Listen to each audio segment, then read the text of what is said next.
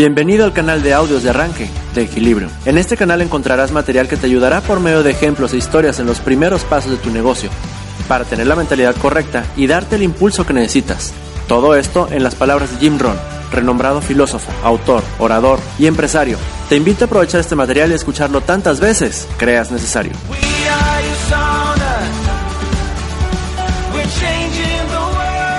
Número 3. Aprendiendo a atacar el problema. Es tan importante montar un ataque preciso sobre problemas. Porque una de las mejores formas de ayudar a alguien en la comunicación es aprender a atacar el problema, atacar lo que no está bien. Pero he aquí el refinamiento de la técnica que los líderes deben tener. Atacar el problema, pero no a la persona. También expresamos esta parte específica llamada atacar y confesar. Una de las mejores maneras de atacar algo es confesar que han tenido ese problema. Póngase a usted mismo como el primer ejemplo. Entonces, use a otros que llamamos terceras personas. Déjeme hablarle de María. Si María estuviese aquí, confesaría. Pero no está aquí, así que yo confesaré por ella. Ella lo dejó para después. Ella tuvo el problema. Si ella estuviese aquí, tal vez hasta trataría de persuadirle con lágrimas, ¿cierto? Llamamos a eso tercera persona. Pero una de las mejores es usar a la primera persona, que son ustedes mismos, para atacar los problemas. Bien, ¿cuáles son algunas de las cosas que hay que atacar? Déjeme darle algunos ejemplos. Es una lista bastante larga, pero vamos a tener que quedar suficientemente satisfechos con unas cuantas y usted puede continuar estos estudios por su cuenta. Procrastinación. Esta es una buena, inmediata. Tenemos que atacar la procrastinación porque es insidiosa. Se come trozos tan grandes de su vida y lo deja usted en un pequeño rincón posponiendo, procrastinando, dejándolo pasar. Bien, yo soy uno de los más indicados para atacar la procrastinación porque yo confieso ser uno de los procrastinadores más grandes que ha existido. He hecho muchas cosas, pero he pospuesto muchas otras. Procrastinación. Puede enseñarle cómo hacerlo sin que se note. Puede enseñarle. Puede enseñarle cómo hacerlo sin que se note. Digo que soy tan bueno, soy tan bueno. Pero también conozco el dolor de la procrastinación. También conozco el remordimiento que resulta de la procrastinación. También puedo mostrarle partes de mi vida que faltan para no ser reparadas jamás, porque las dejé pasar. Ahora bien, si todos estudiáramos nuestra propia vida, estuviésemos tratando de ayudar a alguien con esta enfermedad insidiosa de la procrastinación y de dejarlo pasar, inmediatamente nos ponemos nosotros mismos como el mejor ejemplo. Porque los sentimientos más fuertes de uno son sobre sus propias experiencias y sus propias emociones ¿Cree usted que puede ayudar a alguien con la procrastinación desarrollando esta técnica de volver atrás, repasando su propia vida y dando con la esencia de la emoción y de la experiencia para tratar de ilustrar lo insidioso que puede ser y cómo puede devastar su vida y lo que faltará si lo deja pasar. Esto es lo que llamamos aprender a atacar el problema. Ahora, subraya la palabra atacar. Es muy importante combatir lo insidioso. El gran líder de los cristianos dice, las cosas que yo odiaba antes, ahora las amo. Las cosas que yo amaba antes, ahora las odio. Es muy importante incorporar tanto el amor como el odio en la misma conversación. Ahora, déjeme darle el dilema.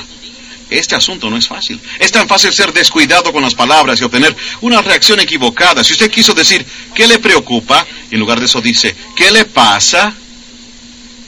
Puede imaginarse la diferencia. Solo un error en una pequeña palabrita causa toda la diferencia del mundo en la clase de reacción que va a recibir. Pero he aquí el dilema, atacar el problema pero no a la persona. Dios tiene el mismo dilema. Dios dice, te amo pero odio tu vida pecaminosa. Ahora ve, aquí está el reto. Mostrarle a alguien que lo ama, pero que odia algo. ¿Cómo poner el amor y el odio en una misma oración? Les digo, es esencial mostrar su desprecio por el problema y su preocupación por el valor. Estas técnicas no son fáciles. Usted no camina estas cumbres de pensamiento intelectual y selección de palabra y contenido emocional y precisión.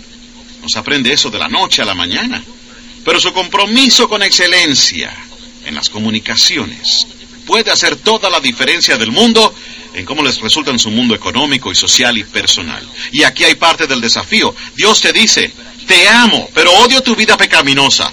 Ahora, como yo y mi vida pecaminosa estamos tan unidos, tiene que tomar esto a pecho. Y Dios tiene que decir, no, no, no, déjeme aclarar una vez más. Te amo, pero odio tu vida pecaminosa. Vea, tenemos que aclarar esto, tenemos que aclarárselo a los hijos. Te amo, pero odio lo que estás haciendo y lo que me estás haciendo a mí. Así es que se tiene que aprender a poner el amor y el odio en la misma oración y hacer ver lo insidioso, tan devastador y tan nefasto como debe ser, y hacer ver la oportunidad tan luminosa como puede ser. Pero tenemos que aprender a pintar con el lenguaje y las emociones cuando odiamos lo malo a fin de desarrollar lo bueno. Y con esto no se puede ser blando, no se puede tomar un enfoque suave con la mala hierba de su jardín, tiene que odiar la mala hierba lo suficiente para poder matarla. Se dice, bueno, he aprendido a lidiar con esto. Esto no es una cosa que ustedes aprenden a manejar. Es una cosa que usted va a destruir. Esto es algo que tiene que matar. Si algo va detrás de algún tesoro, de algún valor, usted tiene que ir detrás de ese algo con un gran odioso intento por medio de la palabra, del lenguaje, de las emociones. Lo que sea necesario para que se haga el trabajo de ilustrar el mal y la posibilidad de bien. Ahora bien, estas no son técnicas fáciles, pero si quiere extender su alcance, en mi opinión, tiene que tomar parte en la confrontación. He ahí donde están los valores. Déjeme darle una buena frase filosófica. Todos los valores tienen que ganarse por concurso.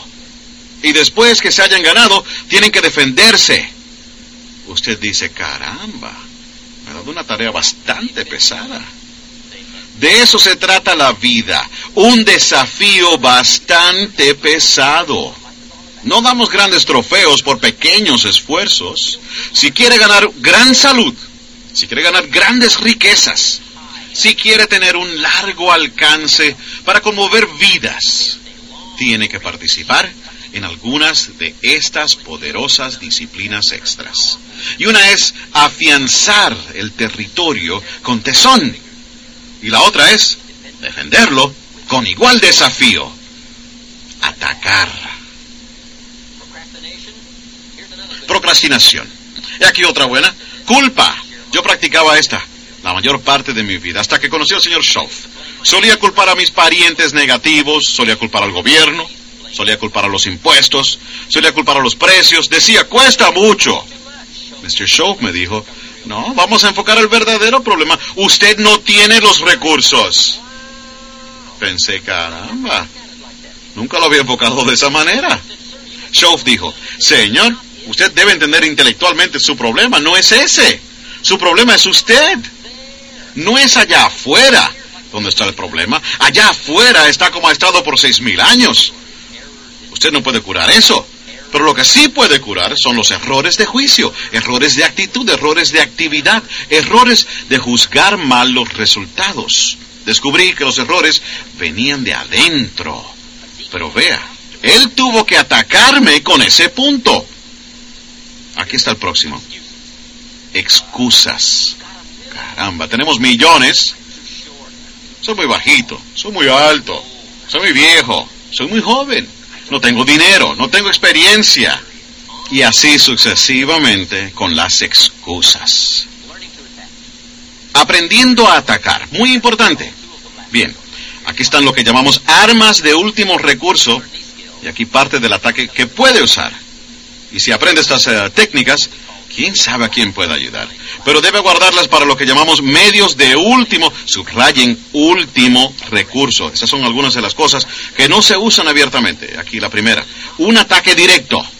Tiene que tener mucho cuidado con el ataque directo para que la severidad no sea juzgada mal. Le sigue el regañar. Tiene que tener mucho cuidado con el regañar. Lo usa solo como último recurso. Alguien llega tarde, usted dice, ¿dónde ha estado? Eso está cargado de insinuaciones, cargado. Tiene que tener mucho cuidado. Úselo solo como último recurso. Si tiene que recurrir a ello, lo hace, pero no abiertamente, ¿ok? Llamamos a estos, guárdenos para, guárdenos para que cuando la ocasión requiera, un lenguaje fuerte para ir detrás de algo. Y la última es el sarcasmo. El sarcasmo puede ser útil, pero tiene que guardarlo. ¿Qué se creen ustedes que son? ¿Ve? Ese es un lenguaje muy poderoso, pero tiene que guardarlo para cuando sea significativo usar un lenguaje tan poderoso. Los asuntos del corazón son delicados. Esto es lo que enseñamos. No pere al corazón con un hacha. Cuando use estos medios, tiene que hacerlo con mucho cuidado para guardar los valores e ir detrás del problema. Ahora bien, déjeme darle la verdadera clave. Mientras más le importe, más fuerte será. A la gente no le importa que use un lenguaje fuerte sobre cosas insidiosas. No les importa que sean cortantes, poderosos, mientras les importe. Y mientras más les importe, más fuertes serán. No me importa que el pastor consigne mi alma al fuego del infierno por mi comportamiento pecaminoso. No me importa siempre que lo haga con lágrimas y no con alegría. Pero no nos opondríamos todos a un sermón sin lágrimas sobre el fuego del infierno. No pueden predicar el fuego del infierno sin que se les rompa el corazón. Tienen que sollozar durante el sermón sobre el fuego del infierno. Porque no resistiríamos un intento sin lágrimas de predicar sobre el fuego del infierno. ¿Por qué?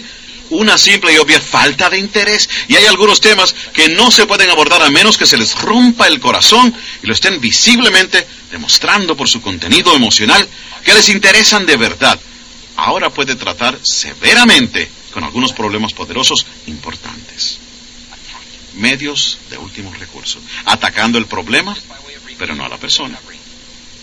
Solo como una revisión, hemos estado tratando sobre las partes principales de una presentación, sea para un niño o un público compuesto de comerciantes o una situación de ventas. Todos tenemos la oportunidad de afectar a alguien con palabras. Y hablamos de hacer una presentación en cuatro partes. Número uno, identificación, aprender a identificarse con otro, que es bastante fácil si el otro es como usted, bastante difícil si el otro no es como usted. Si hay diferencia de color, diferencia de religión, diferencia de edad, diferencia de experiencia, antecedentes, se complica un poco más. Pero se puede superar. Todo lo que tiene que hacer es refinar estas técnicas para tener un mayor alcance económico, social, personal. Trate sobre temas que le hagan genuino. Relate sus cuentos con autoridad. Después está la parte de la lógica y el razonamiento. No demasiados detalles. Hay probablemente mil detalles sobre un auto, pero no se necesitan todos para tomar una decisión. Media docena basta. Y si va más allá de la media docena, es bastante fácil perder el público. Así es que brevedad en lógica y razones.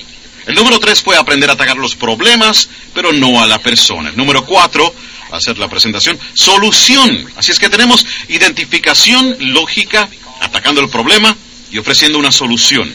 A esto es lo que llamamos soluciones, pintando los resultados por adelantado. Esta es una parte emocionante de la experiencia humana, la habilidad de pintar resultados por adelantado. Le llamamos tomar prestado el futuro. Una de las razones de la vida es tomar prestado el futuro. Si no se puede ver el futuro, el presente se hace bastante desesperado. Si no se puede ver el futuro, sus pasos se hacen inciertos.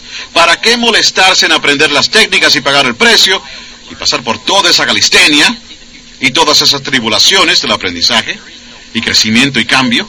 si no se puede ver el futuro? Si no hay futuro, si no hay promesa. Por lo tanto, aquí uno de nuestros grandes desafíos, hacer dos cosas. Uno, pintarnos un futuro, resultados por adelantado, tomar prestado el futuro. Pero cuando para pensar en ello, es una tremenda experiencia, única en su género. Poder tomar prestado el futuro, traerlo al presente y usarlo como un incentivo para terminar la tarea, aprender las técnicas y poner las técnicas a trabajar.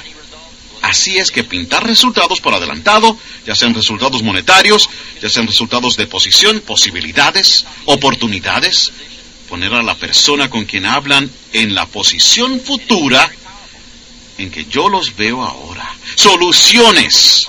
Y puede ser muy poderosa, muy poderosa. ¿Qué hace que el agricultor trabaje toda la primavera y se afane todo el verano? Su visión de la cosecha. Si no pudiera ver la cosecha, no pondría el arado en la tierra. Si no pudiera visualizar la oportunidad, la oportunidad de sacar provecho de el convertir el trigo en dinero y el dinero en estilo de vida. Si no pudiera ver todo eso, ¿para qué poner el arado en la tierra? Y la respuesta es claro, ¿para qué? Si no puede ver ¿para qué elaborar? Si la promesa no está clara, ¿para qué hacer el esfuerzo? Así es que una de las formas de hacer que la gente responda, que se esfuerce, que lea los libros, que tome las decisiones, cualquier cosa que ustedes quieran que ellos hagan, parte de la clave es ofrecer la solución y poder pintarla en términos no inciertos. Jesús le dijo a los discípulos un día, si se quedan conmigo y siembran profundas las raíces de nuestra ideología cristiana, de esta filosofía, dijo, si caminan por las calles, si ponen todo su corazón y alma en esta empresa, si conmueven a cada ser humano que puedan conmover, si cruzan los océanos, si se lanzan sobre el mundo conocido, y no va a ser fácil difundir la idea, difundir lo que hemos estado viviendo durante los últimos tres años y medio, dijo, no va a ser una tarea fácil, pero dijo, les prometo que después que hayan terminado esta difícil tarea de dedicarle toda su energía, y esfuerzo a esta empresa, les dijo, les prometo que cuando esté terminada en la casa de mi padre, hay muchas mansiones. ¡Wow! Eso es ingenioso. Les tiró lo de las mansiones. Con razón caminaron por las calles. Todo lo que tienen que hacer es leer el libro de las actividades. Y ellos cruzaron los océanos, caminaron por las calles, conmovieron a todos los seres humanos que podían conmover, pusieron cada onza de energía y mente y alma y espíritu en esa filosofía. Y lo hicieron hasta el momento en que perdieron sus vidas, la mayoría de ellos por la oportunidad con razón ha durado dos mil años. Pero la empresa también tenía la promesa. ¿Y no pondría usted algún esfuerzo si alguien que fuera creíble le hablara sobre una promesa tan singular? La respuesta es claro que sí. Todo lo que tenemos que hacer es ver la promesa lo suficientemente clara y haremos cosas asombrosas. Te recomiendo que ahora que terminaste de escuchar el audio, escribas lo que más te llamó la atención y lo platiques con tu patrocinador o tu upline. Además de escucharlo una y otra vez para sacarle el mayor provecho. Cada vez que lo escuches tendrás la oportunidad de encontrar cosas nuevas, sin importar si lo haces incluso después de algunas semanas, meses o años.